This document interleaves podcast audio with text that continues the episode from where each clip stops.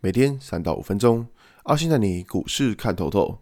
欢迎收听今天的晨间碎碎念。大家早安，我是阿信。今天是一月十二号，礼拜四。现在为大家整理一下昨天的美国股市。道琼指数上涨两百六十八点，涨幅零点八个百分点。纳斯达克上涨一百八十九点，涨幅一点七六个百分点。S&P 五百指数上涨四点九二点，涨幅一点二六个百分点。费城半导体指数上涨三十四点，涨幅一点二五个百分点。昨天美股四大指数一样是继续的往上攻击啊，那只能说这是最近的美股是真的是看起来蛮强的。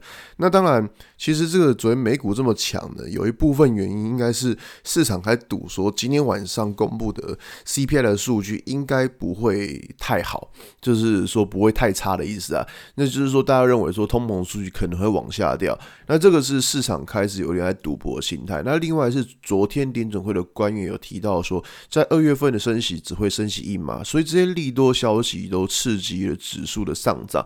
好，那可是你可以发现说，最近美股很强，但台股好像不是这么一回事情。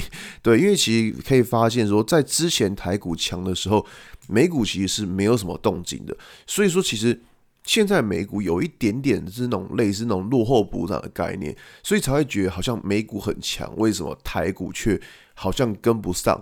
那台股这边的重点是在于今天。台积电的法说，因为台积电的法说其实一直都是市场以来就是一个风向球的概念，就不管是它的资本支出，或是它对未来经济的看法，其实都会牵扯到整个盘面的状况。所以说，其实。呃，在今天的下午，应该是大家很关注台积电到底是要讲什么东西，因为目前外界有传出，就是说可能在海外的资本支出会是增加的，但本土这边的资本支出会是减少的。这个东西其实都是一个市场谣传。那现在我们还就是可能现在指数在这附近震荡，可能还是要等到就是。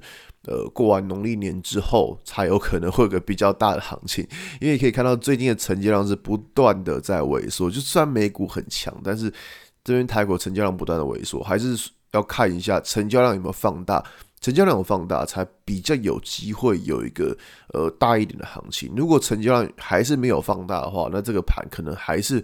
就是会是这样子，就是过年前的这样子，就是不太会有波动。那如果不太会有波动的情况之下，那农乱追价的风险可能就会比较高了。好吧，今天节目就到这边。如果喜欢今天内容，记得按下追踪关注我。如果想知道更多更详细的分析，在我的专案《给通勤族的标股报告书》里面有更多补充茶，分享给大家哦。阿信晨间碎碎念，明天见，